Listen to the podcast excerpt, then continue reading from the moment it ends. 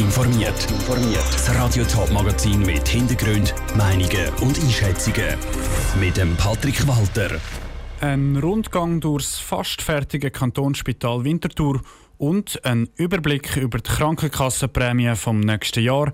Das sind zwei von den Themen im Top informiert. Material von fast 400 Einfamilienhäusern sind im Neubau vom Kantonsspital Winterthur verbaut worden.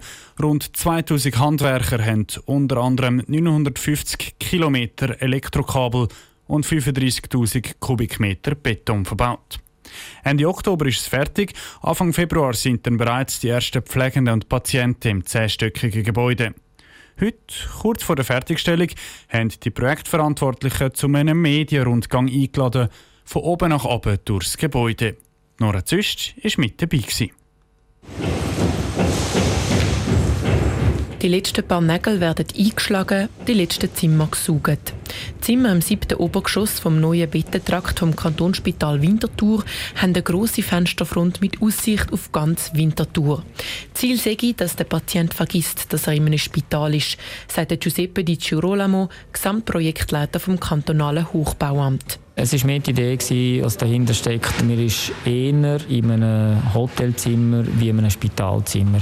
Und die äh, Symbiose zu finden zwischen, man braucht halt eben gleich medizinische Versorgung, man will aber gleich den Eindruck schaffen, man ist nicht im Spital. Ist noch schwierig aber auf das hat man geachtet. Mit den Stegen ein Stück weiter unten im sechsten Obergeschoss sind dann sieben neue OP-Säle. Einer davon mit einem futuristischen Gerät, wo man das Bett drunter schieben kann, mit ganz viel Bildschirm drumherum. Das sei ein hybrider OP-Saal, sagt der Bauherr vom Projekt Daniel Signer und erklärt, wie es funktioniert. Ich kann jetzt operieren, was ich früher auch können und kriege gleichzeitig Bilder quasi, wie es aussieht im Patientinnen, wo, wie, wie sich das präsentiert, live mit. Und wenn man sich ein bisschen, bisschen will, indirekter sagen, ich operiere eigentlich vor allem, indem ich auf den Bildschirm schaue und meine Geräte richtig steuere.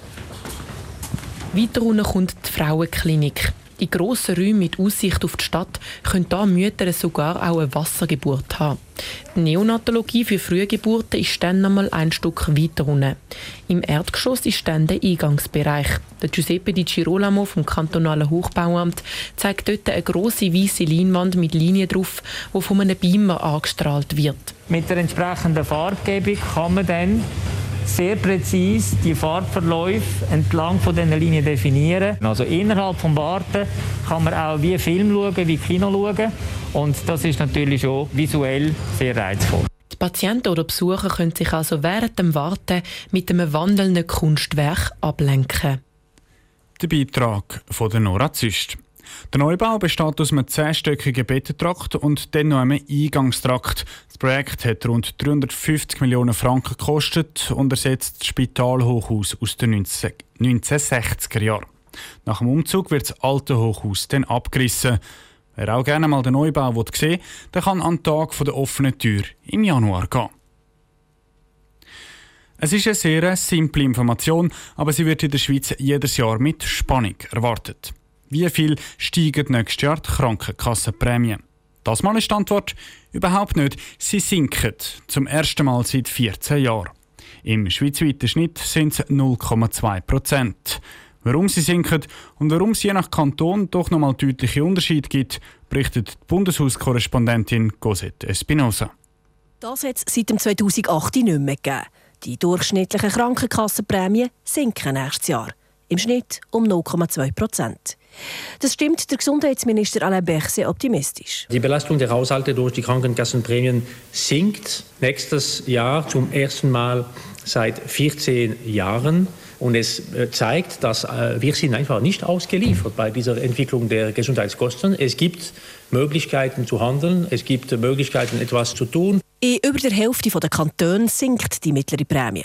Konkret zahlt ein Erwachsener nächstes Jahr knapp 374 Franken. Junge Erwachsene bis 25 zahlen knapp 264 Franken. Bei den Kindern sind es gut 100 Franken monatlich, die in die Krankenkasse fließen.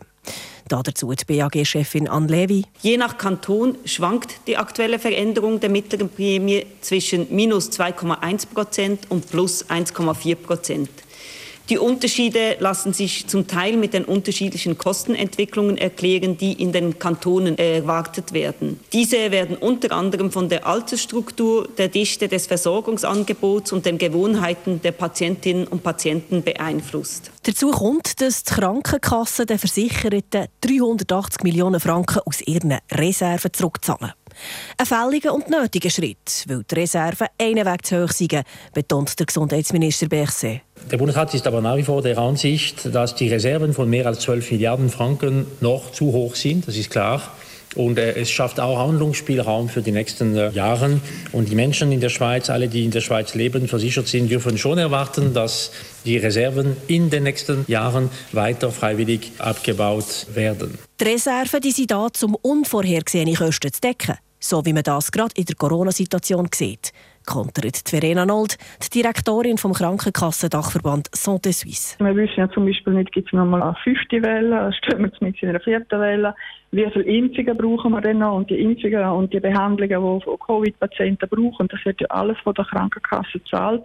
Genau darum braucht es genug Reserven, damit man solche unvorhergesehene Ereignisse immer finanzieren kann sagt Verena Nold, Direktorin vom Krankenkassendachverband im Beitrag von der Cosette Espinosa. Was laut dem Bundesrat noch nicht in die Prämie vom nächsten Jahr eingeflossen ist, das sind die Folgen der Corona-Pandemie. Am Zurich Film Festival hat der Film Klammer Chasing the Line über die österreichische Skilegende Franz Klammer Premiere gefeiert. Im Film geht es um die nervenaufreibende Abfahrt an den Olympischen Spielen 1976 zu Innsbruck, wo der Franz Klammer gegen seinen grössten Konkurrent, den Schweizer Bernhard Russi, gefahren ist. Janine Gut hat die Stars am grünen Teppich vom ZFF getroffen. Es ist ein Spielfilm, wo der junge Franz Klammer im 1976 zeigt, wie er sich auf die Abfahrt an den Olympischen Spielen in Innsbruck vorbereitet. Als Höhepunkt im Film gibt es das grosse Rennen gegen Bernhard Russi.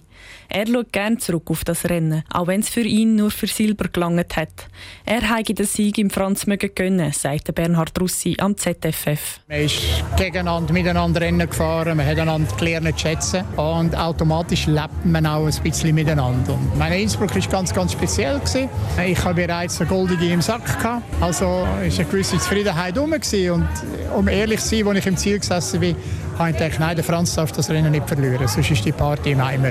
Für die beiden Skilegenden hat die Regie passende Schauspieler gecastet, die ihnen ähnlich sind.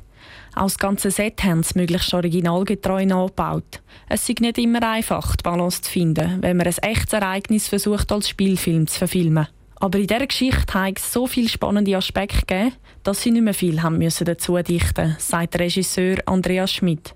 Trotzdem sei es keine einfache Aufgabe gewesen. Das war eine unglaubliche Herausforderung, der ich mich gerne gestellt habe, weil es war natürlich eine große Ehre, den Film über so einen außergewöhnlichen Sporthelden drehen zu dürfen.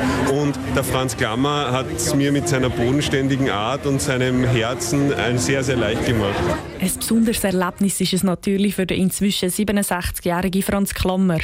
Er kann sich noch gut als Rennen selber erinnern und wie der Bernhard Russi ihm gratuliert hat, sagt der Franz Klammer. Vom Lauf her weiß ich alles und ich weiß nur noch im Ziel, wie der Bernhard uns rübergekommen ist und mir gratuliert und das war so intensiv und uh, so schön. Aber alles, was rundum passiert ist, das habe ich nicht wirklich mitgekriegt in den ganzen Rummel. Die österreichische Skilegende Franz Klammer im Beitrag von der Janine Gut. Am Zurich Film Festival steht heute Abend noch eine besondere Premiere an. Am 9. Uhr läuft nämlich der neueste James Bond-Streifen. Wie die Schweizer Prominenz den Abend erlebt, das hörst du morgen auf Radio Top.